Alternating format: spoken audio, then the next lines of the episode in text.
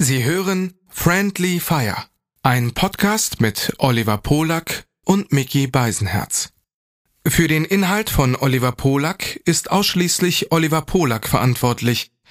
Für den Inhalt von Mickey Beisenherz ist ausschließlich Mickey Beisenherz zuständig. Hiermit distanzieren sich die beiden schon einmal im Voraus voneinander. Du bist allein. Wer soll bei dir sein? Greif zum Telefon. Da sind wir schon. Dein auditives Disneyland. Bis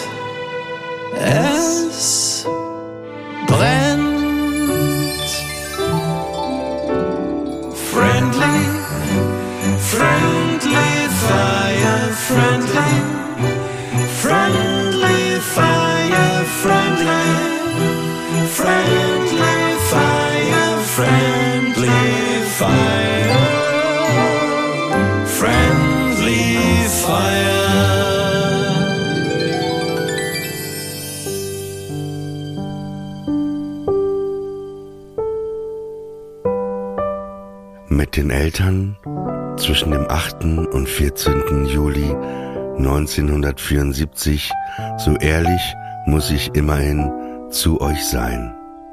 Oh, das ist also, es könnte, könnte, könnte ein Songtext sein. Ist das sowas, ist das irgendwas von T.S. Ullmann? Ich weiß es nicht, sag mal. Es ist von einem deiner Lieblingsmusiker aus Deutschland. Da ist ja neben T.S. Ullmann ja schon, ist ja kaum noch einer, äh, warte mal. Einer meiner Lieblingsmusiker ganz, aus Deutschland. Also ganz, also näher. Aerobik, es ist von Ja. Aerobik. Ah, Es sehr ist, gut. Und die nächste Zeile ist Urlaub, Urlaub, Urlaub, Ah, Urlaub. Urlaub in Im Urlaub Italien. in Italien. Sehr gut, sehr gut. Hätte ich eigentlich auch selber drauf wo, kommen wir, wo wir müssen. gerade über ihn sprechen, äh, Ja. wenn ihr unsere Folge heute zu Ende gehört habt, kann ich euch sehr die Wochenendbeilage von Apokalypse und Filterkaffee ans Herz legen, wo Carsten Aerobik Meyer ja zu Gast ist und und das kann man jetzt sagen, weil wir haben es hier glaube ich noch gar nicht besprochen. Er hat, finde ich, vielleicht das Album des Jahres Ja, finde ich auch. gemacht. Ein wirklich, ich weiß nicht, hast du es schon gehört? Ja, ja. Ich bin finde auch sehr wirklich- begeistert. Wirklich, das ist so ein, ich finde, er hat es geschafft, das äh, Album heißt ganz schlicht Nummer zwei, weil er es geschafft hat, nach 25 Jahren sein zweites Album fertigzustellen. Oh, Wahnsinn. Nummer zwei und es ist so ein, ich finde, wie damals Kruder und Dorfmeister das Album rumging, er, Saf äh, Safari, es ist so ein Klassiker. Das kann man sich vorstellen, dass das Ja. viele Bars, Cafés so Das stimmt. durchlaufen lassen, dass man das jetzt viel Ja. auch im Sommer hören äh, kann. Und meine Favoriten, also ich finde alle Lieder sehr schön, ein Gesamtwerk, eine wunderschöne Komposition, aber wunderbar. Rave Dave, komm, wir gehen auf den Ja. Rave Dave, ist ein super Lied, auch ein bisschen Deichkindartig, auch lustig. Und, Oder äh, Salut les Copines. auch sehr schön und äh, Ja. mir gefällt natürlich als alte Disco-Maus sehr gut der Hitsong von uns beiden, ne? Ach so, das findet ihr, da ist der Titel alleine schon großartig, ne? Ja. Ja, nein, es ist wirklich, wirklich ein ganz, ganz tolles Album. Ist auch etwas, was man sich äh, sehr gut auf Vinyl kaufen kann, um das einfach durch, das ist ja, Vinyl sind ja so Alben, die man dann auch einfach durchlaufen lässt, ohne da mal panisch weiter zu skippen, weil ähm, da eigentlich jeder Track gut ist. Äh, es ist ex exakt, also das soll es überhaupt nicht kleinreden, aber es ist so wirklich tatsächlich die Sommerplatte schlechthin. Ja, und aber dann halt eben nicht nur für diesen Sommer. Für, für, genau, vielleicht auch, auch für die Sommer Der Folgejahre. Ja, für die Ewigkeit. Einfach so eine Platte. Ja. Man muss, und das ist jetzt nicht so, weil, weil wir, weil wir uns auch kennen und, und, und wir drei uns ja auch, sondern es ist einfach so, dass Carsten hat äh, Magie in den Fingern Ja. und, und er geht immer auf die schönen Melodien, immer auf das Schöne, immer Total. so wie bei den Beach Boys, so bei Pet Sounds. Es geht immer die Sonne auf und er öffnet einfach die Herzen. Und wenn ihr auch mal die äh, Möglichkeit habt, äh, er ist ja dieses Jahr viel auf Tour, durchgehend ihn mal live zu sehen,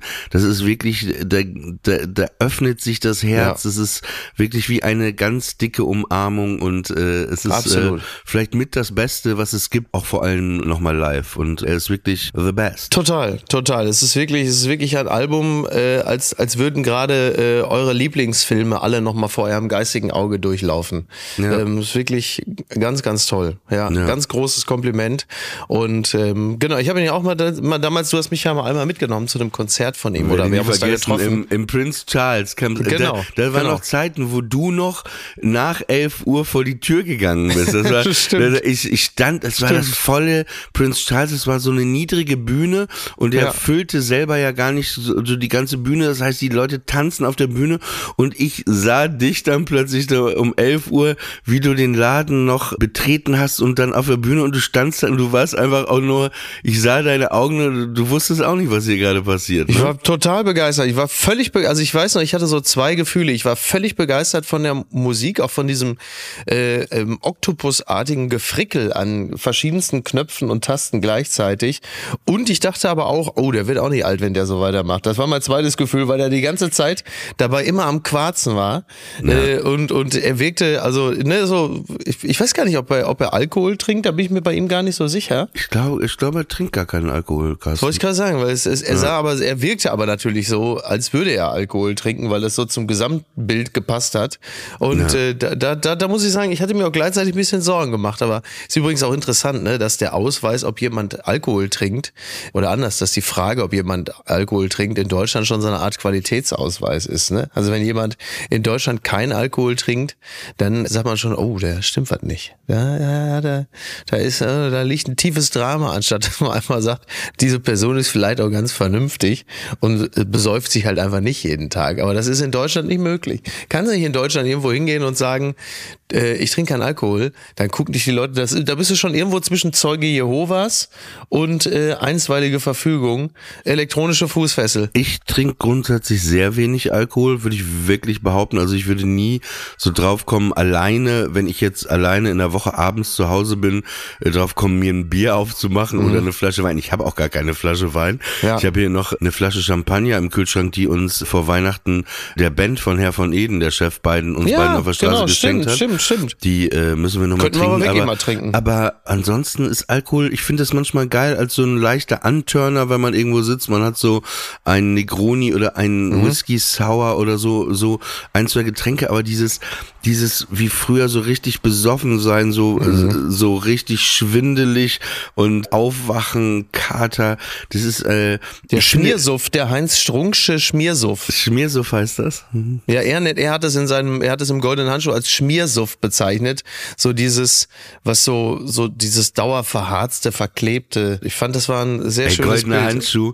Ich glaube, das, das Beste, was mir dazu einfällt, das werde ich nie vergessen. Ich habe es dir euch mal erzählt, du hast es aber wahrscheinlich vergessen.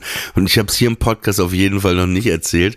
Es war, ich werde das nie vergessen. Der goldene Handschuh, das Buch war raus, ich glaube sogar der Film. Mhm. Und dann hatte ich in Hamburg eine Show 2019, äh, hatte ich eine Stand-up-Show, die hieß Der Endgegner und da hatte ich einen Auftritt abends im äh, äh, Kampnagel. Ja. Und da hatte ich ein äh, Hotel an der Reeperbahn, dieses Onyx Hotel, da bei den tanzenden Türmen.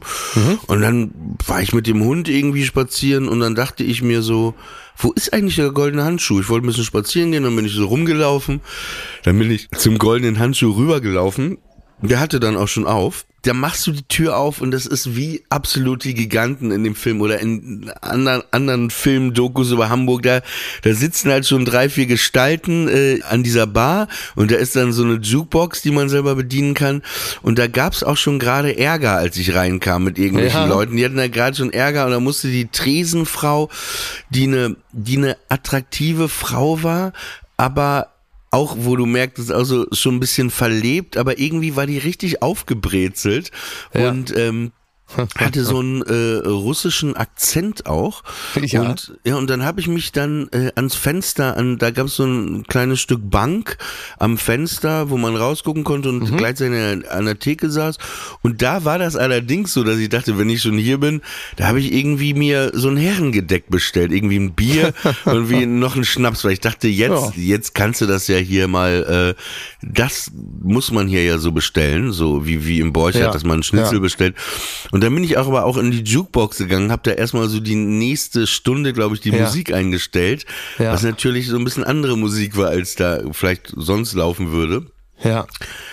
Und dann gab's halt diesen Moment, weil ich gerade, ich habe das Buch der Goldenen Handschuh nicht gelesen, aber ich habe halt, also ich weiß halt, worum es geht. Mhm. Ja. Und da werden ja von einem Mörder mehrere Prostituierte umgebracht, ne? Genau, also Fritz Honka, der immer im goldenen Handschuh verkehrt, wie man so schön sagt, der da sitzt und äh, mit den anderen dann äh, so vor sich hin vegetiert, Alkohol geschwängert und natürlich ausgesch äh, ausschließlich gebrochene Existenzen, äh, die quasi schon so langsam in der Bobbahn des Lebens äh, talwärts rutschen.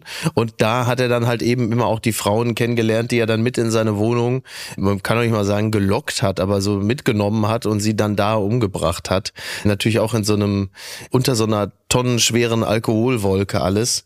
Und äh, da haben sich diese ganzen Existenzen immer eingefunden im goldenen Handschuh. Genau, und dann, dann saß ich da auch und das war alles wirklich wie ein Film. Also wirklich diese Gespräche und, und es war alles, es lief wie ein Film ab und die Bedienung, das war auch interessant. Ich meine, es war 12 Uhr mittags. Mhm. Sie selber trank auch so ein, weiß nicht, ich glaube, es war kein Champagner, so ein Prosecco-Glas hatte sie da. Vermutlich. Roten Lippenstift und eine Fluppe im Maul. Ja. Und die stand da so und dann, äh, also wie in so einem 80er Jahre, also dann guckte sie mir an und sagte, du bist aber auch zum ersten Mal hier, ne? So sagt sie zu mir. Ich so, ja, ja, ich halt, und dann so, war ich aber auch so wie so ein Tourist. Ich so, ja, ich, äh, ich will ehrlich sein, ähm, äh, ich habe das Buch da so mitbekommen und ja, ja. Ach so, die, oh, dann, okay. Ja, und ja, ja, die Bildzeitung war ja da, die haben ja große Geschichte gemacht vor paar Tagen und so, ne, und alles hat sie mir alles erzählt und so. Und dann sagte ich so ganz empathisch mitfühlend, ja, das ist ja grausam, was da passiert ist, ne? Das ist ja, ja. wirklich schrecklich gewesen. Ey, wie eine Filmszene von Fatih Akin kommt sie mir näher nimmt einen Zug von ihrer Zigarette, siehst auch diesen roten Lippenstift an der Zigarette, guckt mich an, inhaliert. Ja, aber das ist alles nicht so grausam wie das, was Hitler gemacht hat. ey, ey, und es so. war, ich schwör dir, das hätte kein Drehbuchautor, diese Situation, weil ich so noch, wie schrecklich, was sie alles ja. so, ja, aber nicht so schrecklich, was Hitler gemacht hat, was der angerichtet hat. Und dann hat sie auch so bestimmt ein paar Minuten über Hitler und wie grauenhaft Hitler war. Hast du dich erstmal aufgeklärt? Ja. Nee, nee, das ist ja, ist ja okay, aber ich fand das so, das war so, das kam so, weißt du, aus dem Nichts, ja, so wie der, wie der Hase aus dem Zylinder vom, vom Zauberer. Also. Und dann dachtest du gleichzeitig, du warst quasi in so einem Film. Also das Großartig. war alles, alles, und das liebe ich ja auch an Hamburg. Genau dieses, dieses direkte, dieses, du, du mhm. weißt ja manchmal auch schon, was kommt. Wir waren ja, wir waren auch mal, als wir so ein Fotoshooting hatten. Habe ich, hab ich auch schon mal gedacht, zum Anker äh, war das. Ähm, an der, also ähm, Davidstraße, Ecke zur Herbertstraße in da hatten wir das Fotoshooting damals, als wir den Podcast noch für Audible gemacht haben. Das meinst du doch, ne? In dieser ja, wirklich herrlichen ja. Kneipe. Ja. ja, und dann hat sie, sie mochte dich auch so gerne. Das war auch so eine ältere, ich würde sagen, so eine 55, 60-jährige. Die hieß aber auch wirklich Gabi. Die hieß auch Gabi. Ja, und die hatte so blonde Dauerwelle natürlich. Genau. Und die, die mochte dich vor allen Dingen ganz gerne. Und du hast mit der echt richtig einen abgesabbelt. Und dann war die auch so mütterlich zu dir. Und dann sagte sie, ja, ja, aber muss auch Geld zur Seite legen, ne? Auch wenn das mal gut läuft irgendwann. Ja. Und da, und da weiß ich noch, das hat sie. ja, ja, alles, alles, alles, äh, alles, alles gut, meinst du? Das, das, war so, das ist aber, das ist dieses, ja, dieses, diese, es gibt ja diese Szene bei Absolute Giganten, diesen Film auch, wo die auch ähm, Florian Lukas, der Saturn-Typ. Mhm. Ach so, Antoine, der, der, Technik, der, der Technik, der, Antoine Monod ja, äh, und, äh, Junior. Und, und wie heißt der, äh, der gestorben ist? Frank. Ach so, Frank Giering. Ja, Giering, die sitzen ja. da ja auch an so einem Tisch in so einer Kneipe und da sitzen dann auch so drei Gestalten an der Bar, auch eine Frau hinterm Tresen und immer dieses übliche Verlierergelaber, ne? Und mhm. irgendwann, Florian Lukas hat einen schlechten Tag und, und irgendwann flippt der total aus und dann sagt, können jetzt nicht einfach mal die Fresse halten, können jetzt nicht nicht einmal mal die Schnauze halten, euer Verlierergelaber, das will hier wirklich niemand hören. niemand will das hören. Und man, haltet doch einmal mal die Fresse. Und dann drehen sich alle so langsam, so langsam um, passiert das oder nichts, gucken ihn an. Und dann sagt der eine, weißt du was, du musst einfach mal die Schnauze halten, du musst einfach mal sitzen bleiben, weißt du was? Und das ist Irgendwann, irgendwann, ne? Auch gerade die, die denken, die wären was Besseres, die wären was Besonderes, die gehen in die weite Welt hinaus. Irgendwann sitzen die hier alle wieder an dem Tresen. alle sitzen hier wieder an dem Tresen, klopft immer auf so einen Tresen. Ja. Das ist auch so eine starke, Ja, Szene, total. weil, weil Wenn man, wenn man den Tresen als das Leben, als Gleichnis fürs Leben äh, begreift, dann ist das so. Ja, das ist richtig. total. Aber ich, ich liebe das auch. Also deswegen haben wir uns ja damals auch in diesem Anker äh, direkt so wohl gefühlt, weil äh, das sind so Läden, da willst du auch einfach direkt die ganze Zeit sitzen bleiben, dir immer wieder so eine herrliche Pilztulpe holen und einfach direkt weiterlabern. So diese typischen Schultheiß-Kneipen, so, ne, wo man dann so in Berlin so einen Schultheiß kriegt aus so einem, aus so einer schönen bauchigen Pilztulpe und dann will man einfach direkt die ganze Zeit weiterreden. Ich merke auch, das ist so, ich finde, die, diese Kneipen, die, die, die haben so etwas, so etwas ganz Besonderes. Die sind so, wie wenn man als Kind immer so gepuckt wurde, wenn man die Decke so links und rechts so reingedrückt gekriegt hat, dass man so ganz fest da drin sitzt. Und so haben so, so Kneipen auch. Die sind im Grunde genommen wie so ein echt gut sitzender Anzug, weil so nichts, nichts davon ablenkt, dass man da einfach nur sitzen und sabbeln will und Bier trinken will. Und die haben so eine, so eine holzvertäfelte Gemütlichkeit. Naja, man ist da irgendwie so. Ich will, Safe Space ist jetzt wirklich das falsche Wort, aber es ist so ein Ort, wo man mal so sich so fallen lassen kann, ne? So Genau. einfach sich an, an den Tisch setzt mit jemandem oder mit mehreren Leuten und man ist da irgendwie so und man vergisst die Zeit und das, Genau. was draußen ist und deswegen, das ist ja so eine, das ist ja eigentlich so ein Therapeutenersatz, kann man so sagen, in den, in, in, in den äh, 60er, 70er Jahren, wo es gar keine Therapie in Deutschland Ja. gab, äh, äh, das war, glaube ich, so ein Ersatz. Also sowohl natürlich der Alkohol in Deutschland war ein Ersatz nach dem Krieg und natürlich auch schon während dem Krieg, aber vor allen Dingen nach dem Krieg. Deswegen glaube ich, saufen die Deutschen auch einfach so enorm viel immer schon, weil das so ein so, so ein Verdrängen ist oder oder irgendwie damit Absolut. zurechtkommen. Und gleichzeitig hattest du immer diese Eckkneipen überall, gerade auch im Ruhrgebiet bei dir, Ja, ne? ja. oder oder bei mir im Emsland, Norddeutschland. Du hattest diese Kneipen und du hattest immer dieselbe Situation, weil du als Junge oder als Jugendlicher bist du da ja nie mittags, wärst ja nie drauf äh, Ja. gekommen, in sowas überhaupt teilweise reinzugehen. Das ist richtig. War ja so, man ist ja eher ins coolere Café gegangen oder so, ne? außer man hatte so eine Kultkneipe. Aber es war immer so, egal wo die die Tür aufgemacht hast, da saßen immer ein paar Gestalten schon mit so einem Herrengedeck oder einem Ja, Bier ja. vor sich um elf, zwölf, manchmal um zehn schon morgens. Und da war immer jemand hinter der Theke, wie die, die Gabi einfach.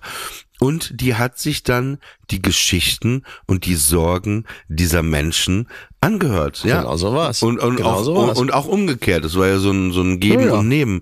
Und deswegen quasi Kneipe als äh, Therapieersatz. Ja, absolut. Also genau, wo, wo- wo sollten die denn dann auch hin? Ne, dann äh, irgendwie und reden. Die wäre natürlich auch, also diese, äh, kommt immer ein bisschen auf die Zeit an, über die wir reden, aber da in den 60ern, 70ern, wo hätten die Männer denn auch hingehen sollen? Zu Hause wäre nicht gegangen, weil da waren die Kinder.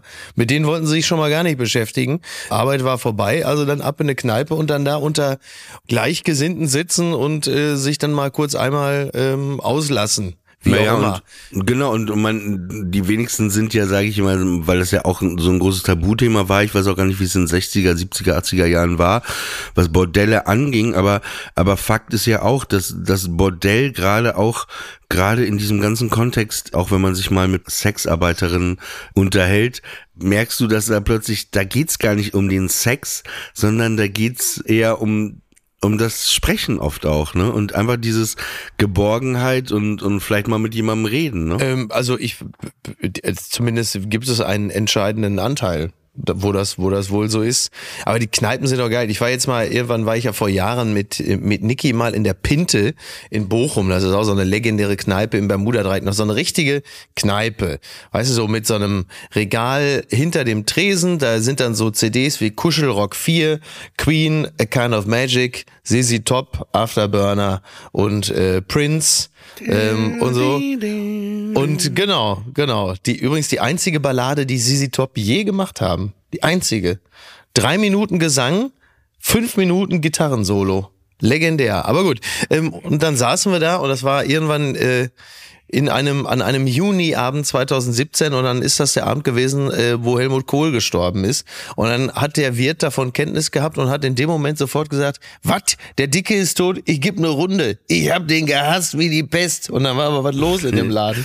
Herrlich, ey. Ja, und aber das in einer mag anderen ich halt, Kneipe ne? und Dieses in einer nicht anderen das- nachdenken, genau. ich gebe jetzt einen aus. Genau, ja, äh, genau. Oder, oder in einer anderen Kneipe, auch in Bochum, Hopfendolde, gegenüber vom Hauptbahnhof. Da war, sind wir mal irgendwie gewesen, weil wir danach noch zum Borussia Dortmund Schauspiel wollten und dann so aus so einem Samstagmittag, dann standen zwei vor dem Laden, so zwei totale Faktoten, äh, so wie man die sich auch vorstellt, und haben sich vor der Kneipe darüber gestritten, was der beste Gag der 80er war. Ob es Didi Hallervordens Flasche Pommes war oder irgendwas von Otto. Und die haben sich darüber gestritten, so nach dem Motto, wer der King of Comedy gewesen ist. Und äh, haben sich da also fast drüber noch in die Haare gekriegt. Und denkst, toll. Aber diese Kneipen, es ist wirklich fantastisch. Und es ist wie so häufig, dass man denen immer raten will, bleibt ganz bei euch selbst. Nix renovieren und bloß nicht das imitieren. Das gibt's ja auch bei so Cafés und so oder selbst Restaurants. Immer sagen, bleibt ganz bei euch selbst. Macht das, was ihr könnt und seid, äh, seid euch eurer Identität bewusst und versucht nicht, äh, die in der großen Stadt zu kopieren, weil das geht immer schief. Danach wird's immer absolut beschissen. Immer bei euch selber bleiben. Dann ist man da auch gerne und dann macht's auch Spaß. Ja, Dingen einfach alles so lassen, wie es ist, ne? Genau, Oft. genau, genau. Alles so lassen, ja, wie es ist. Macht, macht ja genau diesen Charme aus und ja. äh, zum Beispiel, wo wir, ist ja heute so in Hamburg zum Beispiel quasi, in Hamburg gab oder gibt es das Renaissance Hotel, ne? Da Ja. hat Udo Jürgens früher auch schon äh, immer geschlafen, große Bleichen direkt am Mhm. Alsterhaus in der Nähe. Ey, da wurden wir mal untergebracht, früher vor zwölf Jahren vom Quatsch Comedy Club.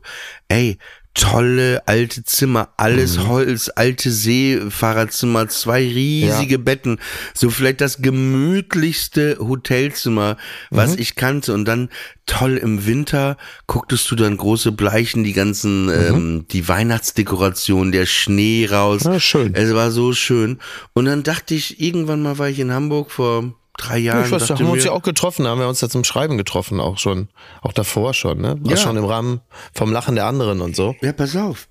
Dann ging ich da rein. Das Hotel war oben quasi weg auf den Fluren. Die haben das komplett renoviert. Hm. Und das war dann wie so ein hässlicheres Seelenlos. Motel One. Seelenlos. seelenlos. Alles weg, alles kaputt. So richtig reingeschissen. Also so Mhm. richtig reingeschissen. Und da, da muss man doch, es gibt doch genau, das macht doch das genau aus, dass du, die Hotelzimmer waren ja auch nicht äh, verranzt, ne? Ja, ja. Die waren super sauber, super schön, äh, altes Grand Hotel mäßig halt. Die Frage da- ist halt nur immer, ja, sehen die Warum? Leute, wer auch immer die Leute sind, sehen die das wie wir? Oder ist es dann nicht auch so, dass die meisten das auch gar nicht so schätzen, sondern die wollen etwas Funktionelles, die wollen etwas Sauberes, etwas Seelenloses, weil sie sowieso, und, und vor allen Dingen in diesem Falle dann halt einfach zentral, ne, weil es gut gelegen ist. Aber sehen die das überhaupt, wie, wie du oder ich das sehen?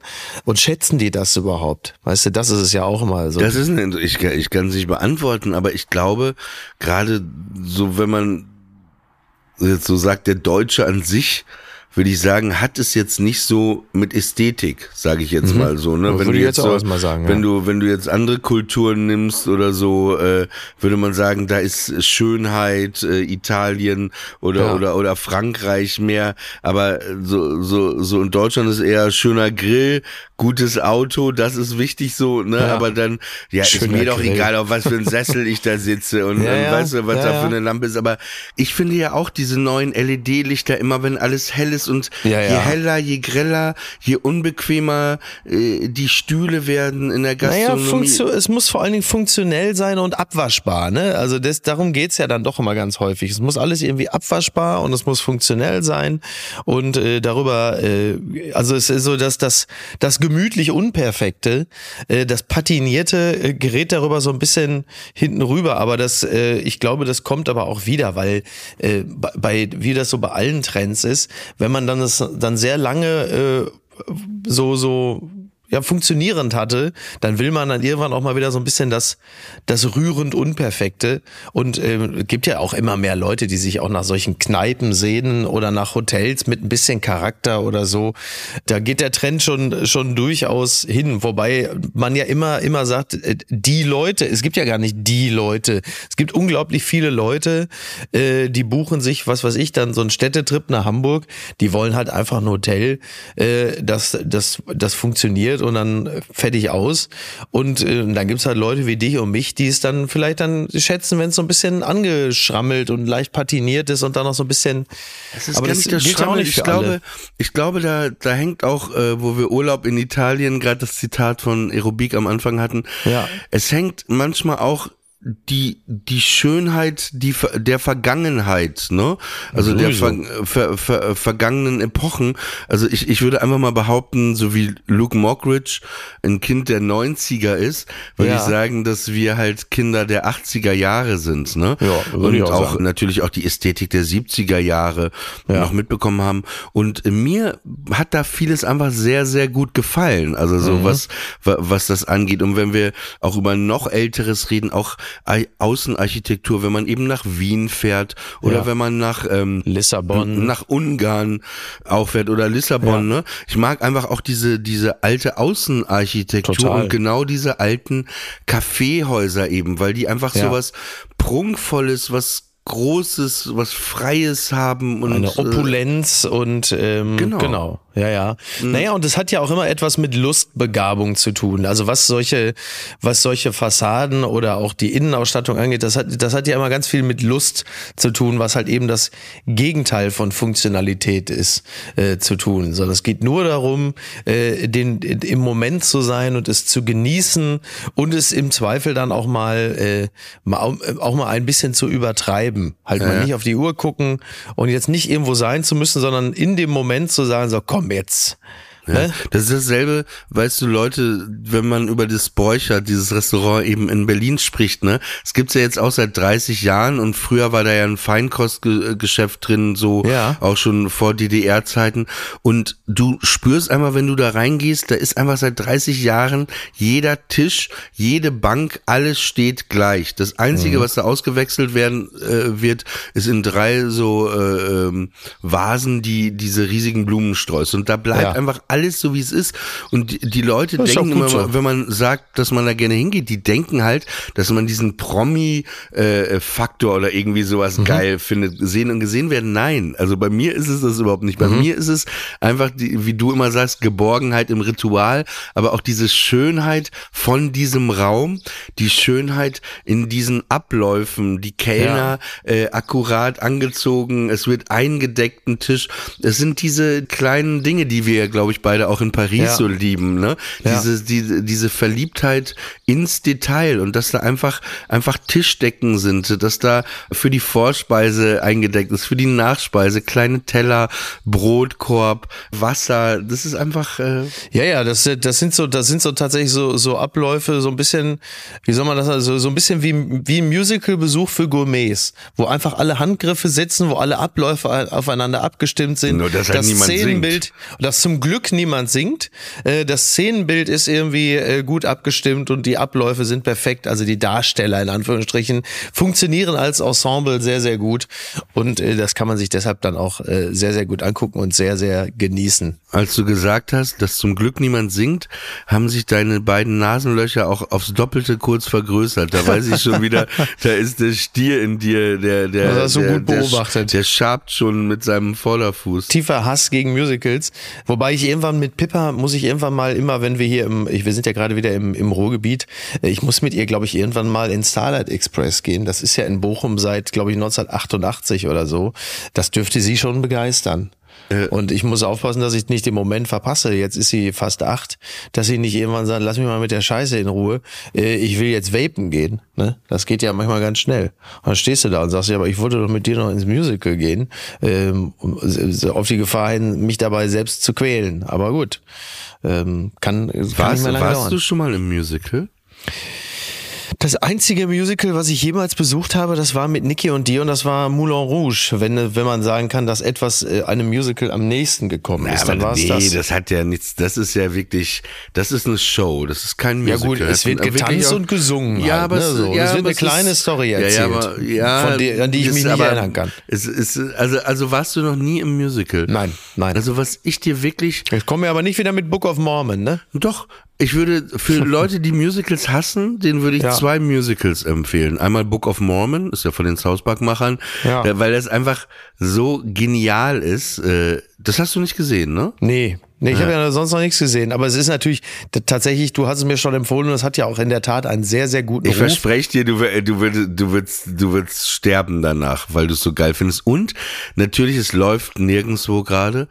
Producers von Mel Brooks. Ach so, das ja, auch sehr Musical Springtime for Hitler, weil es einfach, diese beiden Musicals sind so outstanding, Ja. weil sie einfach so wahnsinnig komisch sind auch, ne? Nicht so Ja. ernst, so, sondern so Ja. sehr selbstironisch, sehr, das ist wirklich äh, etwas. Naja, also, das ist, das ist ja wie immer, wenn es bei den Simpsons musicalesque wurde, so wie Mr. Burns, wenn er dann irgendwie seine Weste aus Affen, see my vest, see my vest, it's made of gorillas chest. Dann ist es, dann, dann, dann war das schon so das, das nächstbeste Ding. Aber selbst, selbst, da muss ich ehrlicherweise zugeben, selbst bei den Simpsons haben mich natürlich die Musical-Parts genauso wie in allen Sitcoms äh, gab es immer die eine Folge, weil die Macher ja immer ambitioniert sind, wo sie mal eine Folge gemacht haben, das war dann die Musical-Folge, die sie dann komplett durcherzählt haben, egal ob How I Met Your Mother oder Simpsons oder so, die sie dann einmal als Musical durchgeschrieben haben. Was ich verstehe, es gibt ja einen sportlichen Ehrgeiz äh, bei Autoren und Autorinnen, aber es waren dann am Ende trotzdem auch immer die Folgen, die ich am wenigsten gern gesehen habe. Das gehört zur Wahrheit auch dazu. Aber ich verstehe, was du meinst und ich glaube auch, dass das durchaus funktionieren würde für mich. Das glaube ich schon. Ich glaube, mein Lieblingsmusical habe ich auch in Hamburg in den 80er Jahren das erste Mal gesehen im Operettenhaus, wo heute, glaube ich, noch Hamilton Ja. läuft.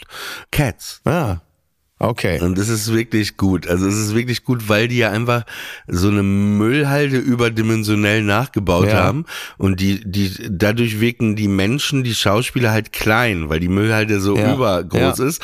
Und sie sind ja als Katzen verkleidet. Und es ist wirklich, äh, wirklich. Aber es ist auch schon der glaube, Moment, wo du dich als, als äh, ausgebildete Musikerin oder Musiker, als Sänger auch schon mal fragst, was mache ich hier eigentlich gerade? Ne? Wenn du auf so einer riesigen Müllhalde sitzt mit einem Katzenkostüm, da kommt sicherlich auch der Moment, wo man dann und wann mal fragt, warum habe ich nicht einfach die Banklehre zu Ende gemacht? Es wäre doch alles gut gewesen. Nee, man muss fairerweise sagen, das ist ja doch ein Teil auch des Erfolgs. Diese Musical-Darsteller und Darstellerinnen, die bewegen sich halt wirklich wie Katzen, ne? Also in jedem Detail, bis ins letzte Detail. Das ist schon perfekt. Ich glaube allerdings, was ich ja selber eben bei Circus Roncalli erfahren habe, wenn du drei Shows am St Ja. Tag hast, dass das auch, auch bei Moulin Rouge, äh, was wir gesehen haben, wenn du da als Tänzer dreimal am Tag Wahnsinn. anderthalb Stunden tanzen Ja. musst, dass das körperlich Total, schon richtig total. äh, an die Grenze geht, ne? Ja, das, da, da habe ich größten Respekt vor. Das, das kann ja gar nicht anders gehen. Ich weiß nicht, wie viele Und Kalorien am du Ende am Tag keiner auf- zu dir kommt und am Ende kommt eben keiner zu dir und sagt, wow, du warst echt gut, weil du nur Teil des Ganzen Genau, bist, weißt genau. du? Es ist jetzt eben nicht so, wenn du irgendwo auf einer Bühne warst und dann kommst du runter und dann stehen da 100 Leute sagen, Ja, ja. Ja gut, was sagen die, ne? Ja, aber den, den, Nein, den, die den, sagen den, toll. aber Weißt du, du, kriegst nie, Ja. du bist dann eben in so einem Kostüm und niemand wird jemals zu dir kommen und sagen, das hat mir echt gut gefallen. Also Ja. du machst etwas, gehst ans Äußerste von deinen Kräften, aber du bekommst eigentlich, klar, du bekommst den Schlussapplaus, Ja, aber du bekommst niemals mehr, ey, Aber äh, dann bist du schon, hab dich da gesehen, hat mir gut gefallen. Genau, also bist du ja schon wirklich echt so ein bisschen so in der, wie soll man, wie soll man das nennen, so Kunstschichtarbeit, ne? So du machst etwas, du, du, du, du gibst alles, aber du bist letzten Endes bist du wahrscheinlich, was den körperlichen Einsatz angeht und den Rhythmus, bist du näher am Fließbandarbeiter als jemand irgendwie der unter Tage ist, Total, als jetzt als jetzt total. Picasso oder äh, irgendwie, weil du, du, du Total. meterst halt einfach am Tag natürlich unglaublich viel weg. Genau das ohne ohne dafür jetzt individuell besonders gewürdigt worden zu sein. Total, total. Das ist so, ähm, was mir bei Hamburg noch einfällt. Aerobik hat ja sein Studio Mhm. in Hamburg und ich war auf dem Weg zum vor vor zehn Tagen, weil ich mit Arthur einen Spaziergang an der Elbe machen Ja. wollte, bin ich dann mit meinem Auto bei ihm vorbeigefahren am Studio und der stand auch draußen und dann äh, haben wir uns gesehen und dann habe ich mein Auto so geparkt Mhm. und da bin ich bei so einem Bestatter vorbeigegangen, ne? Und da habe ich auch noch mal drüber nachgedacht, die Schaufenster der Bestattungsunternehmen, das ist schon so eine ganz, Mhm. Ja. ganz eigene Welt. Ne, da, da steht, die sehen immer so aus, als, also das, die sind also aktiv, diese Bestatter, Mhm. also die arbeiten, aber die Schaufenster sehen immer so aus, als ob das letzte Mal vor 30 Jahren jemand die Schaufensterdeko Ja. neu gemacht hat. Ja, ich weiß, was du meine? meinst. Und, und dann habe ich mir gleichzeitig gedacht, weil du- wir gerade über Fließbandarbeit sp- sprachen oder über Hauptarbeit, wenn du dich dazu entscheidest, ja, Bestatter zu werden, ne, dann ist das doch eigentlich eine, eine Lebensversicherung. weil du weißt Ja, gestorben immer, wird immer. Das ist ja so, dass Ja, gestorben wird immer. Ja. Das ist, gestorben wird immer, Ja. ne? Da kann jemand hier vorbeikommen, machen wir dir das eben, ne? Machen wir schon Ja. stark, ne? Ja, Aber toll, Problem, stark, du. stark. Das ist wenn, wenn auch, wenn, wird wenn, immer. wenn dann auch einer geht und sagt, ja, ich muss noch mal, ich muss mir das noch mal überlegen oder so, kannst du sagen, ja, dann, dann gehen Sie mal, der nächste Tote kommt, kommt gleich schon, ne? Nach dem Motto, irgendwie gestorben wird immer. Wenn Sie nicht sterben, dann stirbt ein anderer morgen, keine Sorge. Ne? Das Ding, und dann zeigst du so auf den Sarg, das Ding wird schneller voll, wie sie glauben, ne? Glaubt mal da.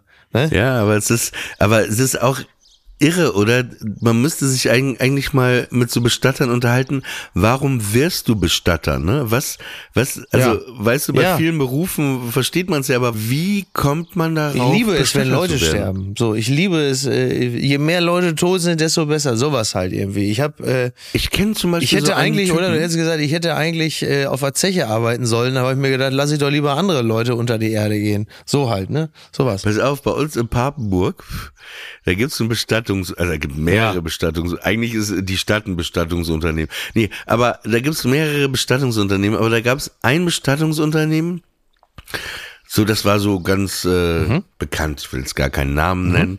Und ich erinnere mich dran, dass wir, da war ich in einer dritten Klasse oder so und da haben wir einfach in so einem Busch gehockt. Ja. Da war Schnee, da war ganz viel Schnee und dann haben wir immer, wenn Autos vorbeifuhren, haben wir einfach die Schneebälle auf die Autos geworfen, was natürlich nicht ungefährlich ist, ne?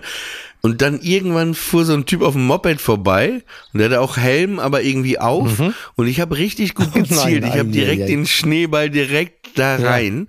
Und dann ist er halt angehalten, ne? Und dann hat er mir richtig, so hat er, ich meine, ich war halt klein, der war halt älter, ne? Der hat gesagt, ey, pa- pass mal auf und so. Der hat Ja. mir richtig Angst gemacht und ich fühlte mich auch schuldig, Ja, ne? Weil ja. das willst du ja auch Ja. nicht, ne? So wolltest einfach nur einen Spaß machen Genau. als Kind. Äh, aber das war der Sohn vom Bestatter. Das war der Sohn vom Bestatter. Nee, und, und irgendwie hatte ich dann immer mein Leben lang, weil er hatte auch schon so ein Gesicht wie ein Sohn vom Bestatter, wie der, der Vollstrecker ein bisschen von Donnerlippchen, so ein Hauch. Und dann war das so, dann hatte ich irgendwie, nicht Angst, so, ne, dass ich mich versteckt habe, aber immer wenn ich den gesehen habe, Hat er dir den Blick- den Blick Ja, zugeworfen? der hat mir gar nicht so den Blick, der hat eh ins Leere gestarrt, aber irgendwie hatte ich dann dieses, oh Gott, vor dem habe ich ja Angst und so und das ging Leben Der hat so, dir so einen bestattenden äh, Blick zugeworfen, ne? Quasi. Ja, pass auf. Und dann war das aber so, quasi 30 Jahre später, mein Vater stirbt, ne, und ich musste mich um alles kümmern. Ja. Was Bestattung angeht, ja, da bin ich zu dem Bestattungsinstitut. Wer macht mir die Tür auf? der. Typ, der, der Typ einfach. Und ich hatte das immer noch, dieses Oh. Schneeballding im Kopf. Der hatte das wahrscheinlich, der hatte das schon längst vergessen wahrscheinlich, ne? Wahrscheinlich. Das sind, äh, naja, auf jeden Fall. Und dann war der aber auch freundlich, professionell, alles. Also die, der hat die Beerdigung meines Vaters quasi durchgeführt. Ja. Und äh, da war es auch so, dass wir dann einen Kassettenrekorder oder einen CD-Player mit Box noch brauchten am Friedhof, weil wir noch ein Lied gemeinsam da hören wollten. Und der hat das alles super gemacht. Okay, also sehr wirklich gut. kann ich sehr. Also er hatte, der empfehlen. hatte den Schneeball im Helm nicht nachgetragen in dem Sinne. Er hat es vergessen und äh, du konntest dann äh, dieses kleine Trauma auch überwinden. Der sagt sich wahrscheinlich auch, ja, ja, mit dem Schneeball, du, irgendwann wirst du ja auch noch vor mir liegen, ne? Ich, vor allen Dingen, du, du denkst, du denkst, er hat das natürlich alles längst vergessen. Die Geschichte wird dann zu dem Zeitpunkt auch schon über 50 Jahre her sein. Und äh, stell mir gerade so vor, und dann wirklich wie in so einem Film, dazwischen liegen 50, 60 Lebensjahre, alles gut, alles in Ordnung. Der bestattet dich, Trauergemeinde, offener Sarg, alles gut. Und Sekunden bevor der Sarg für immer zugeht, nimmt er plötzlich aus so, geht er so ganz langsam in die Küche. Man hat in dem Film das auch schon vergessen, weil dieser Vorgang vor zwei Stunden im Film passiert ist und dazwischen ist in dem Film alles andere passiert. Und irgendwann siehst du ihn plötzlich, wie er so völlig ungerührt in die Küche geht, geht zum Eisfach, holt da so einen Schneeball raus, geht zu dem offenen Sarg und drückt ihn dir komplett einmal ins Gesicht. Hier, Polak, das ist für dich. Der lacht jetzt. Und dann geht der Sarg zu, Endcredits und dann war es das. Ne? es ist ein Film, es ist ein Film vor allen Dingen über, es ist ein Film über das Verzeihen, über das Verzeihen, das Vergessen, Und der, das Vergeben. der Film heißt natürlich der Schneeballeffekt. Der Schneeballeffekt, selbstverständlich. Es ist, der Film heißt der Schneeballeffekt, ja. Nein, aber als ich äh, jetzt nochmal, wo wir heute so, so bei Hamburg sind, Ja. Als ich in Hamburg, ich wollte irgendwie gerne mit äh, Arthur nochmal ans Wasser Mhm. und so, dass er so einen schönen Tag hat am, am Strand und so. Und da war ich da bei der Strandperle da unten. Ja. Ich weiß gar nicht, wie heißt das da? Ist das schon Övelgönne, Blankenese? Övelgönne, da, ja, ne, das ist noch, das ist sogar, glaube ich, noch, müsste noch Altona, Ottensen sein. Diesen ja. steilen Hang da runtergegangen, diese steilen Treppen, Oh ja. diese kleinen Häuschen sind. Und das, und dann blickt man auf die vorbeifahrenden Schiffe gegenüber auf die Kräne, auf die Container. Und dann habe ich mich da auch draußen, draußen hingesetzt für Arthur und mich so Wiener Würstchen bestellt und Kartoffelsalat und eine Cola Light. Und da saßen wir da. Das ist wirklich wie Urlaub, ne? Das Ja, ist ja, wirklich total. im Sommer wie Urlaub. Ja, ist es. Wirklich schön. Wie willst du denn, ähm, Ich würde jetzt, ich, wir müssen, glaube ich, langsam mal Feierabend machen, weil ich Ja, ja. nämlich meine Mama jetzt im Krankenhaus besuchen will. Die hat den Mittelfuß gebrochen. ach scheiße. Yep.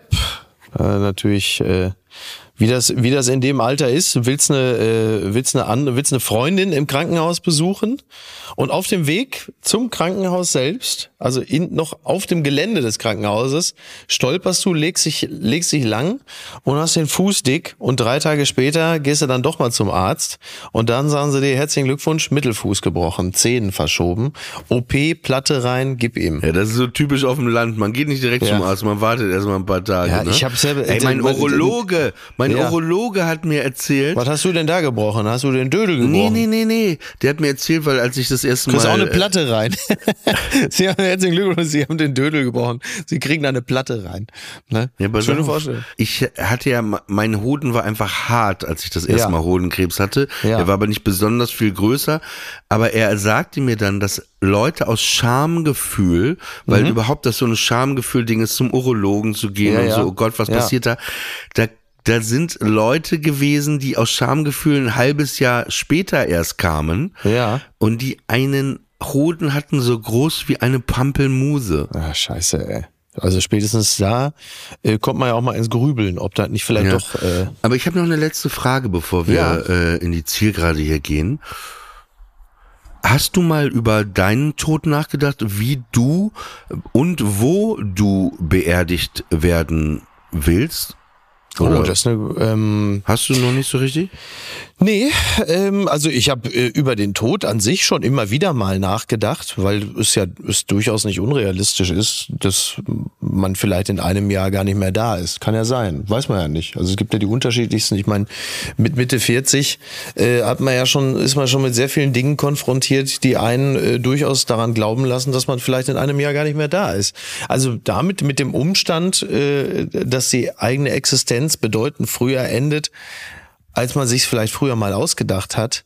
Ähm, damit habe ich mich immer wieder auseinandergesetzt. Aber was dann darüber hinausgeht im Sinne von Beerdigung oder so, darüber habe ich mir noch keine Gedanken gemacht. Kann man tatsächlich nicht. Ob das gut ist, sei mal dahingestellt, aber nee. Ich weiß nicht. Also es gibt ja immer die Möglichkeit zwischen begraben lassen, einfach eben von von dem Bestatter mit Ja. Schneeball, oder Ja.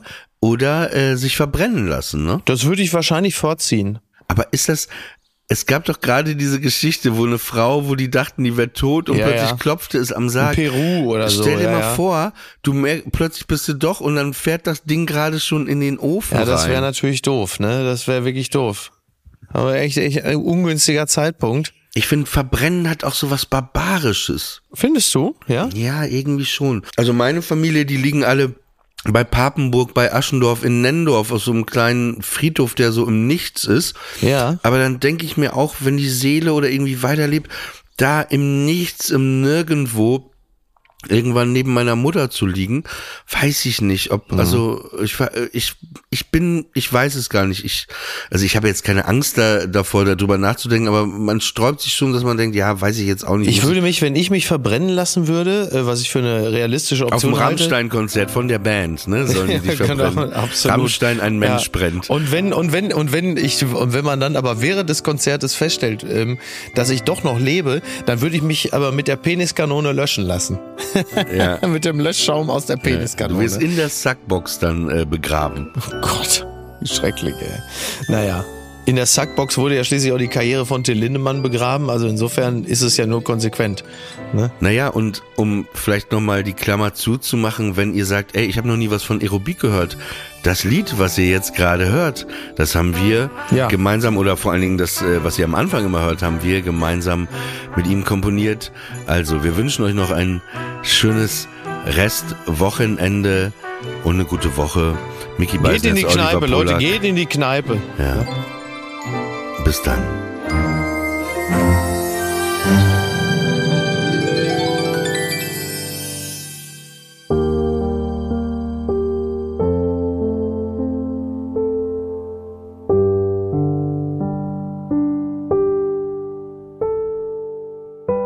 Friendly Fire ist eine Studio Bummens Produktion. Executive Producer Tobias Baukhage.